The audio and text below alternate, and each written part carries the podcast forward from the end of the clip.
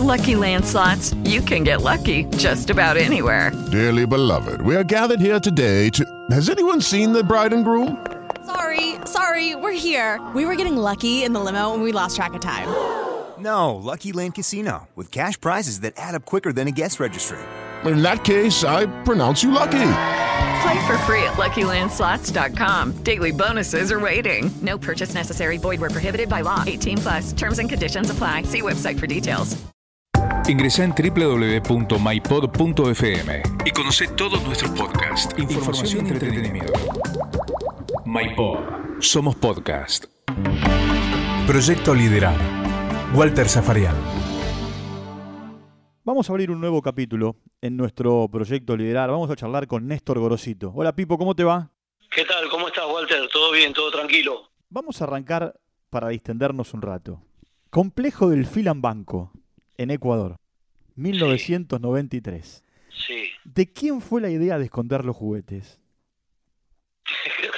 no, sí. ¿Te acordás? Sí, no, ¿Te acordás? no. Sí, sí, yo a Cacho estuvo tres horas, Cacho, y yo lo ayudé. El tema es que yo lo ayudé a, a envolver el castillo y le dije al turco después que a la madrugada se lo y se lo armó el turquito en la mitad de la cancha, Cacho. Y a las dos horas, a la hora nos íbamos, ¿no? Cuando Cacho vio el castillo en la mitad del- de la cancha, dijo, este fuiste vos. Me reinsultó de arriba abajo.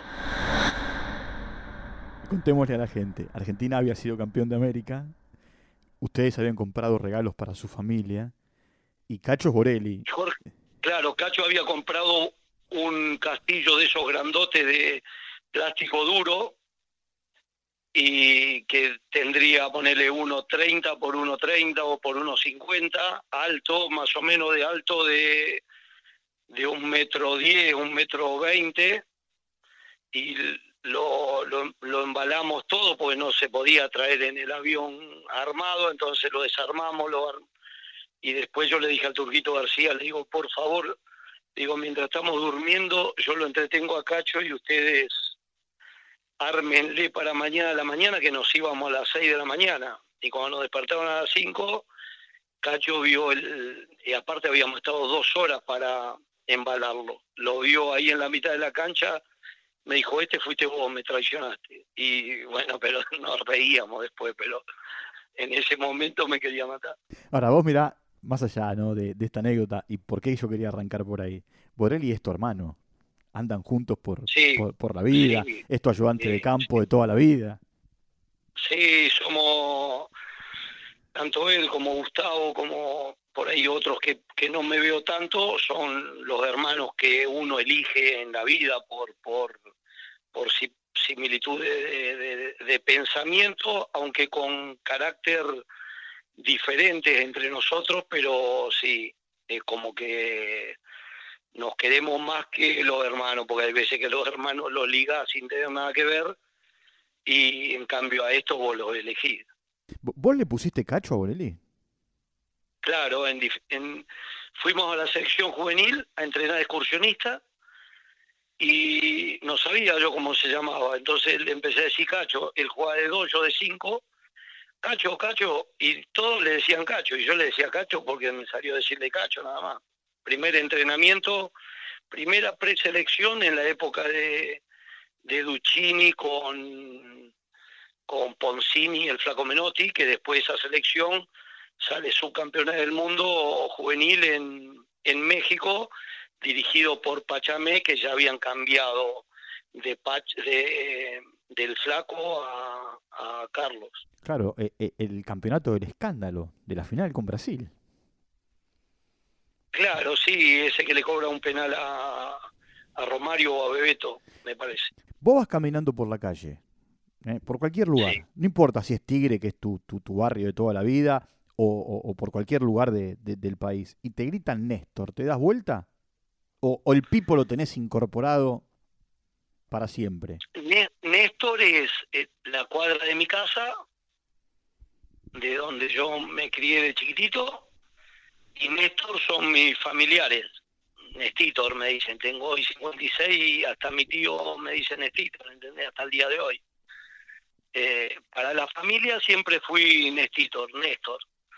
Y para la cuadra de mi casa, Néstor. Después para todo el mundo y, por donde ando o a donde iba a jugar la pelota de pibito, siempre Pipo. ¿Y por qué Pipo? Pipo porque mi mamá me quería poner Néstor, Néstor Fabián. Y mi papá le dijo, no, eh, se va a llamar Raúl y le vamos a decir Pipo. ¿Vos querés Néstor? Sí, bueno. Se va a llamar Raúl y le vamos a decir Pipo, como Pipo Rossi, que se llama Néstor Raúl y le dicen Pipo. Y después me da las casualidades, terminé jugando de, se- de cinco en la- todas las inferiores de arriba, yo la hice de cinco. Y, y bueno, y Pipo que fue un, un ídolo de, los de los máximos ídolos de River. Decime, ¿y la leyenda dice que un día Pipo Rossi apareció por tu casa? Sí, un día, yo, viste, Walter, para afuera parezco serio, distante. En el interior, tanto de mi familia como del grupo de amigos, soy de, me gusta reírme mucho, me gusta pasarla bien y reírme. Y golpearon las manos, pues nosotros en esa época teníamos alambrado, no teníamos, no teníamos timbre, no teníamos nada. Y golpearon las manos y me dice mi papá, anda a fijarte quién es. Fui y entro y le digo, Pipo Rossi. Dale, Néstor me dice, dale, habla en serio. Digo, de verdad, papi, Pipo Rossi. Dale, déjate hinchar. Le digo, de verdad, pa, Pipo Rossi. El tipo, me habían hecho una nota a mí en River, en la revista River de cuando yo era chico, que medio ahí como que aparecía que jugaba bien. Y, y yo le dije que me decían Pipo, que mi papá me había puesto Pipo por él, que esto, que el otro. Y un, un viernes era, tardecita, verano, se apareció ahí en la puerta de mi casa y entró y tomaron unos mates con mi papá y, y bueno, mi papá le contó la historia esta y el tipo con una humildad fue hasta mi casa. Él vivía normalmente, vivía en Núñez, creo, y, y bueno, y, y después empezaron a acordar que Pipo venía a jugar unos campeonatos ahí a Becar o, o unos, unos eh, nocturnos que se jugaban en Platense y que había jugado un par de veces en contra de mi viejo. Bueno, ahora, ¿vos vas y te probás de 5 o jugás de 5? Nosotros salimos campeón de Levita y jugamos contra River.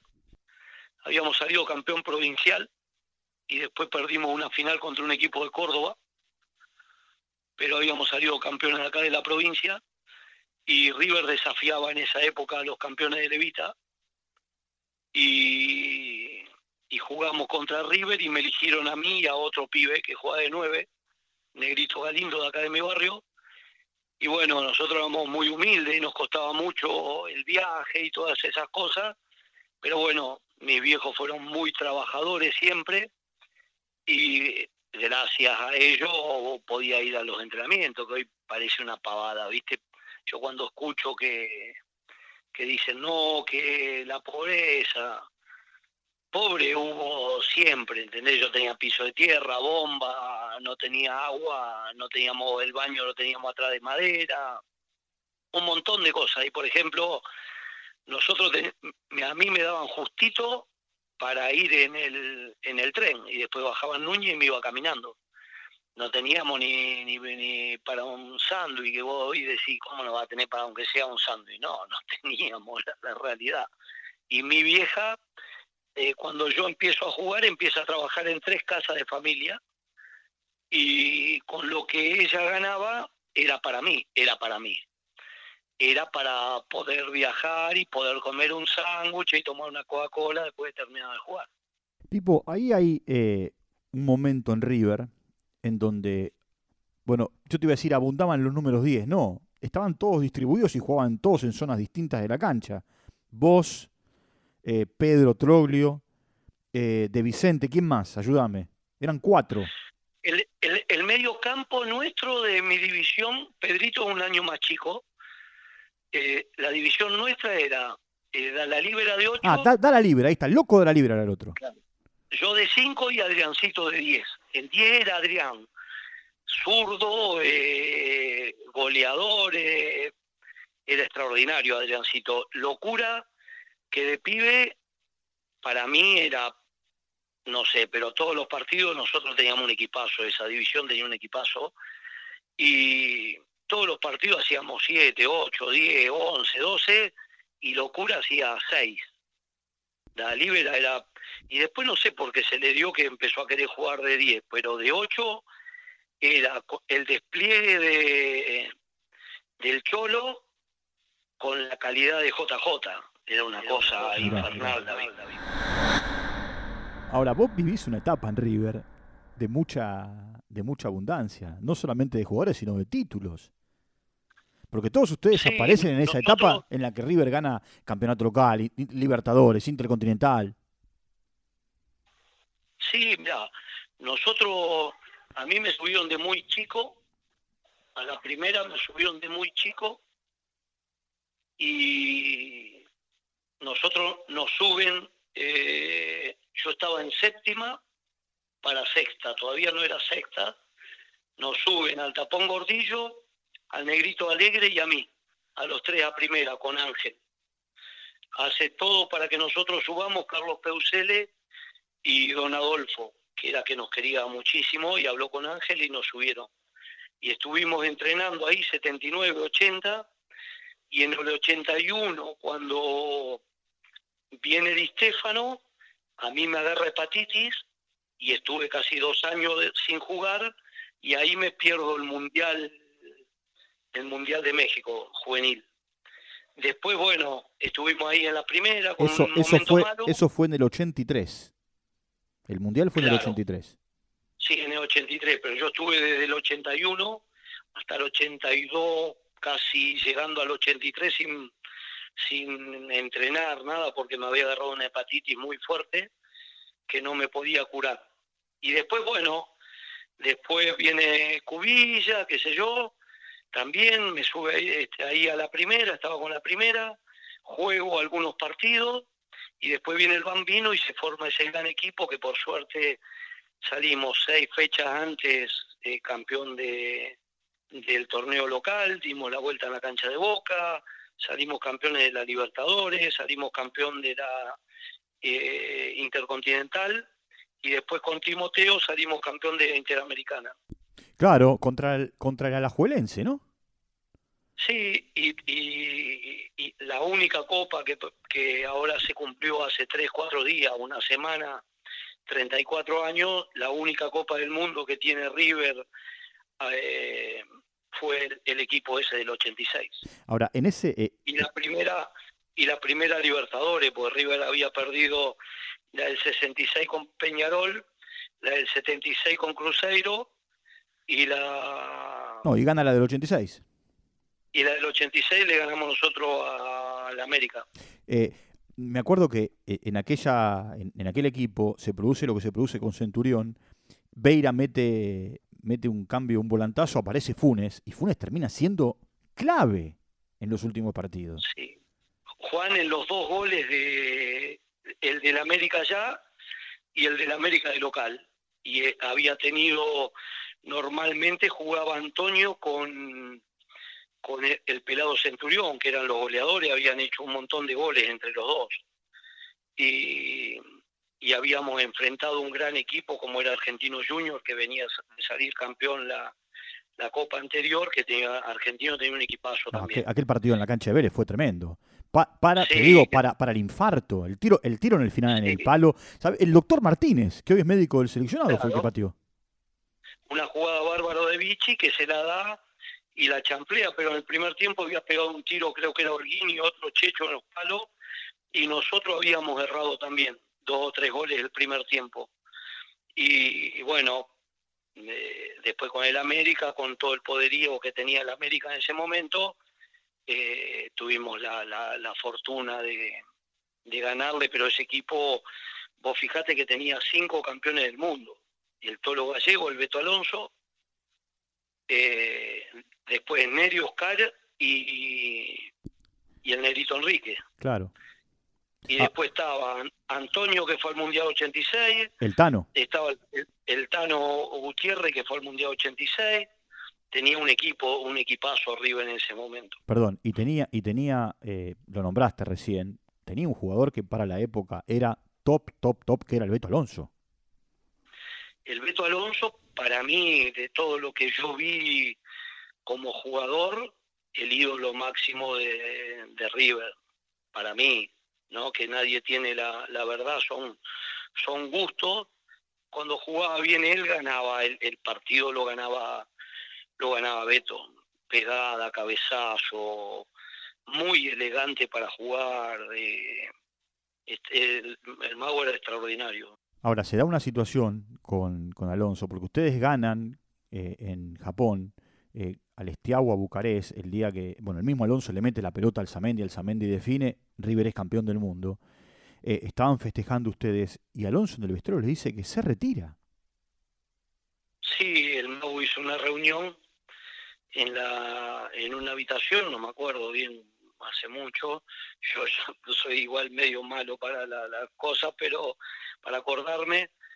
Pero sí, me acuerdo de que el mago ahí nos dijo que eso era lo máximo que él aspiraba como jugador, que el título con River, ser campeón del mundo con River.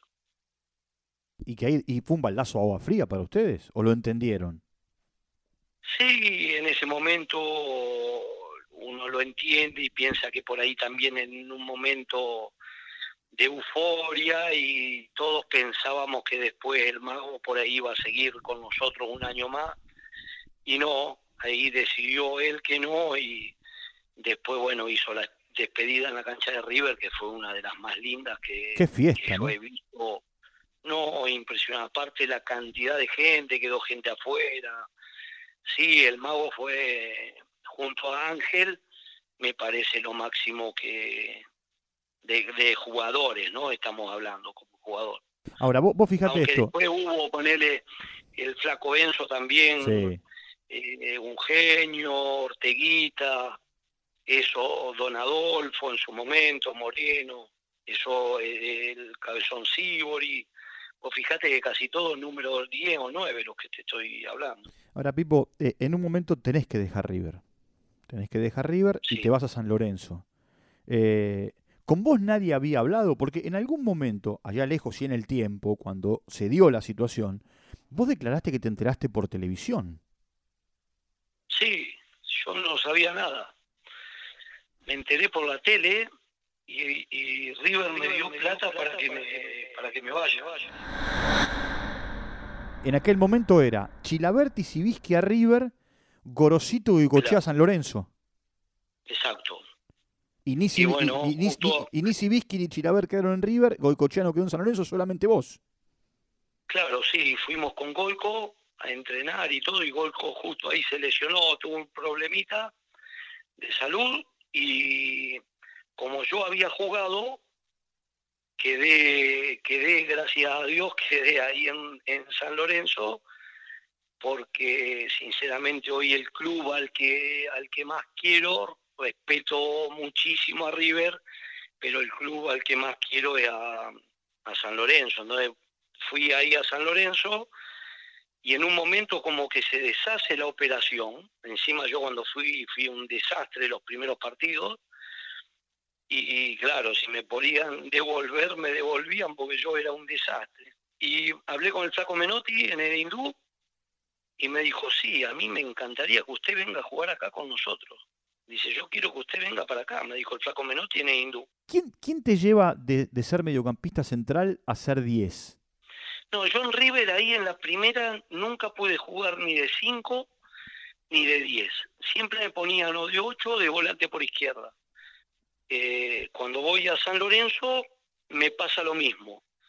Hasta que yo decido no, digo no, no juego más, soy un desastre. Entonces me voy a mi casa y dejo de ir a San Lorenzo. Y ahí me vienen a buscar un día Cacho, Borelli, el loco Vivalda, pobrecito que falleció, el Tano Gutiérrez, un montón de los muchachos que querían hablar conmigo, que estaba loco lo que quería hacer, cómo no iba a jugar más a la pelota, que esto, que el otro. Y yo para esto había faltado de entrenamiento como 10 días de San Lorenzo. Entonces voy, vuelvo a San Lorenzo. Ya, y a Miele le había dicho que no iba más, y al bambino de Miele le dije, no, no juego más, soy un desastre, no más. Y voy al entrenamiento, estaban haciendo una práctica de fútbol, Entonces yo como hacía 10 días que no, no iba a entrenar, el bambino me dice que corra alrededor de la cancha. Estaba corriendo y se lesiona el número 10 de, de los suplentes, digamos. Entonces faltaba uno para hacer fútbol, entonces me dijo, eh, Pipo, dale, ponete la pechera y juega para los suplentes. Para ellos, para el otro equipo. Bueno, y tuve la suerte que en ese entrenamiento hice como cuatro goles, jugando de 10. Y a partir de ahí empecé a jugar de 10. Esa semana, eh, no sé qué pasó, me tuvo que poner en el partido contra Armeño, en la cancha de Platense, que hasta ahí la gente me reprobaba y con toda la razón del mundo, porque yo era un desastre. Ahí hago un gol de tiro libre, el 1 a 0, y, le doy un pase a Rifurca que hizo el 2 a 0 de cabeza. El bambino me saca faltando 2 o 3 minutos, 5 minutos, y la gente ahí como que me aplaudió un poquitito, no me y a partir de ahí, bueno, arranqué y ese año, gracias a Dios, salí goleador, hice 25 goles en el año y salí goleador de fútbol argentino. Y aparte armaste una, una dupla con Acosta, no solamente en San Lorenzo, sino se extendió a la Católica y al fútbol japonés. Sí, sí, en la Católica, en la selección. La también selección, jugamos claro. Juntos, salimos Sí, campeón de claro. la Copa América. Y, y sí, bueno, con Beto yo, yo considero que para mí, ¿eh? que fútbol y nadie tiene la verdad. El- las duplas no solamente es por entendimiento futbolístico, sino también son complementos de personalidades. Entonces, yo soy más extrovertido, Beto más introvertido, somos, somos diferentes, tenemos una relación extraordinaria, pero somos, somos di- diferentes y eso también nos pasaba en la cancha. Él era un toro y yo un poquito más pensante y Beto era un, jugador extraordinario. Yo a veces, el otro día no sé a quién escuché que justo a él lo enganchó que estaba Batistuta en su mejor momento y después apareció Crespito también extraordinario, pero tanto él como Palermo eran los nueve del momento y se cansaron de hacer goles donde estuvieron, siempre hicieron goles. Sí, claro. Sí, por supuesto. Y bueno, lo mismo le pasó a Crespo, ¿no? Crespo no creció más en el seleccionado argentino porque estaba Bati. Sí, hay veces que te pasa, viste, que en mi época estaba Maradona eh, y entonces, chavo, cagaste. Sí, o todos los nuevos que aparecieron en Boca con Palermo, que se cansaba de hacer goles. Claro, sí, sí, sí, por más que hagas, tenés esos genios adelante que se te hace muy difícil equiparar. Ahora, desde lo futbolístico, te tocó jugar con alguien que cada vez que vos hablás de él, lo, lo haces con devoción. ¿Qué es Canigia?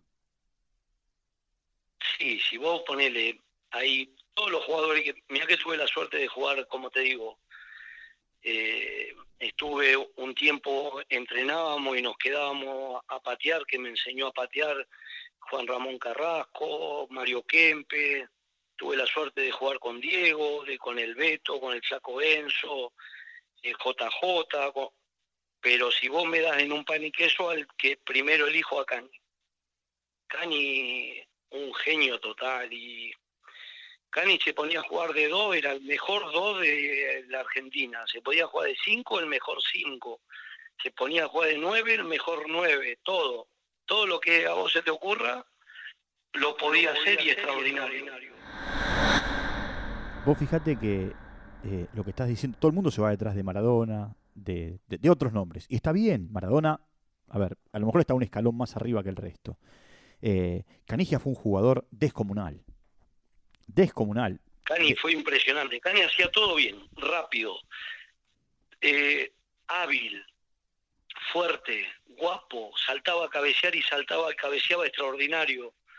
Todo bien, todo, todo, todo bien. Muy fácil de entender. Vos, los tipos que juegan bien al fútbol, es muy fácil saber lo que van a hacer, cuándo te la van a pasar, cuándo la van a ir a buscar larga, cuándo la amagan largo y vienen, vienen corto. Es muy fácil entenderlos. Claro. Decime, me, me nombraste un montón de jugadores con los que jugaste. ¿eh? No te debe haber quedado ninguno. ¿eh? O sí, ju- quiero jugar con este y no tuve la posibilidad. Sí, me hubiese gustado ni hablar con Messi, ¿no? Ah, bueno, me está hubiese bien. encantado. Pero, pero es un tema generacional. con Messi, Aymar y Riquelme. Con esos tres me hubiese encantado jugar a la pelota. Bueno, vos siempre decís que el mejor 10 que viste es Aymar. Aymar es- el- el, eh, sintetiza todo, cambio de ritmo, pegada, eh, visión de juego, eh, todo. De- muy fácil de entender cómo se juega, vos los ves jugar y vos decís, qué fácil que es jugar, es lo mismo que pasa con él con Federer. Vos lo ves jugar Claro. un partido al tenis a Federer, que no, que no quiere decir que Nadal no sea un genio, que no sea extraordinario, pero lo hace todo con esfuerzo. Vos lo ves a, a Federer y vos decís, qué fácil que es jugar al tenis. ¿Entendés? Como Sí, que sí, ni transpira el tipo. Vos decís, es re fácil, ¿viste? Cómo, con qué simpleza, que, que, que lo más lindo y lo más bello, siempre es lo más simple para mí. Bueno, y técnicos, porque te dirigieron los mejores, pero ¿quién, quién te hubiese gustado que te dirigiera? ¿Quién me hubiese gustado que me dirigiera? Bielsa. Bielsa. Sí, porque me hubiese enriquecido para mí mucho. Me hubiese enriquecido. Yo de pibito siempre fui un amante de la táctica desde que jugaba en infantiles, que me, me la pasaba haciendo jugadita con un papel en un cuaderno. Por eso, por, eso, llamaban por eso un día, mamá. por eso un día cuando Aymar, Carlos Aymar te dijo, eh, vos- no sé si lo te estabas burlando de él o lo estabas cargando, te dijo venga a dar la charla y la diste vos. Sí, no, no, no me burlaba, ¿no? Porque soy respetuoso, pero me estaría riendo, estaría haciendo alguna maldad. Y como yo jugaba de 10 y estaba siempre riéndome, y se pensó que, que yo no tenía ni idea de las cosas que él hablaba, ¿viste? Pues normalmente se, se considera al 10 como que, que vivimos en, que jugamos otra, que no, que no le damos tanta bolilla a la táctica. Y cuando me dijo así, le digo, bueno, pasé y le dije todo lo que tanto él como Carlos, como Timoteo, nos decían de, de hacer en los entrenamientos y que así la teníamos que hacer en los partidos, todo lo que ellos nos decían. Y como que quedó medio helado el CAI, que no esperaba que igual me cagó a pedo y me mandó para atrás. Bueno, en el arranque te dije que te iba a hacer una pregunta para distenderte y te salí con la historia de los juguetes. En el final, eh, Innsbruck, tiró el equipo. ¿Dormías con el contrato en la, en la mesita de luz? No, lo- siempre lo dejaba en la mesita de luz y en los momentos en los cuales me agarraba nostalgia, porque en ese momento no es como ahora que vos tenés internet y estás todo el día conectado y mirando a los demás, ahí nosotros mandábamos cartas y te Claro. mandaban cartas. Entonces era no era tan fácil como ahora. Así Y, que y mirabas eh, el contrato para decir, me quedo. Claro, para, para decir, bueno, no, me tengo que quedar, no, no, no, no puedo aflojar, no puedo extrañar, nada, nada. Pipo, un abrazo grande, gracias por el tiempo. Dale, muchísimas gracias, Walter. Chao. Un abrazo muy grande. Bueno, Pipo Grosito, Néstor Grosito, eh, charlando con nosotros aquí en el Proyecto Liderar. Proyecto Liderar. Con Walter Zafarian. Producido por MyPod. Judy was boring. Hello. Then Judy discovered ChumbaCasino.com. It's my little escape. Now Judy's the life of the party. Oh, baby, Mama's bringing home the bacon. Whoa, take it easy, Judy. The Chumba life is for everybody. So go to ChumbaCasino.com and play over 100 casino style games. Join today and play for free for your chance to redeem some serious prizes. ChumbaCasino.com. No purchase necessary. Void where prohibited by law. 18 plus terms and conditions apply. See website for details.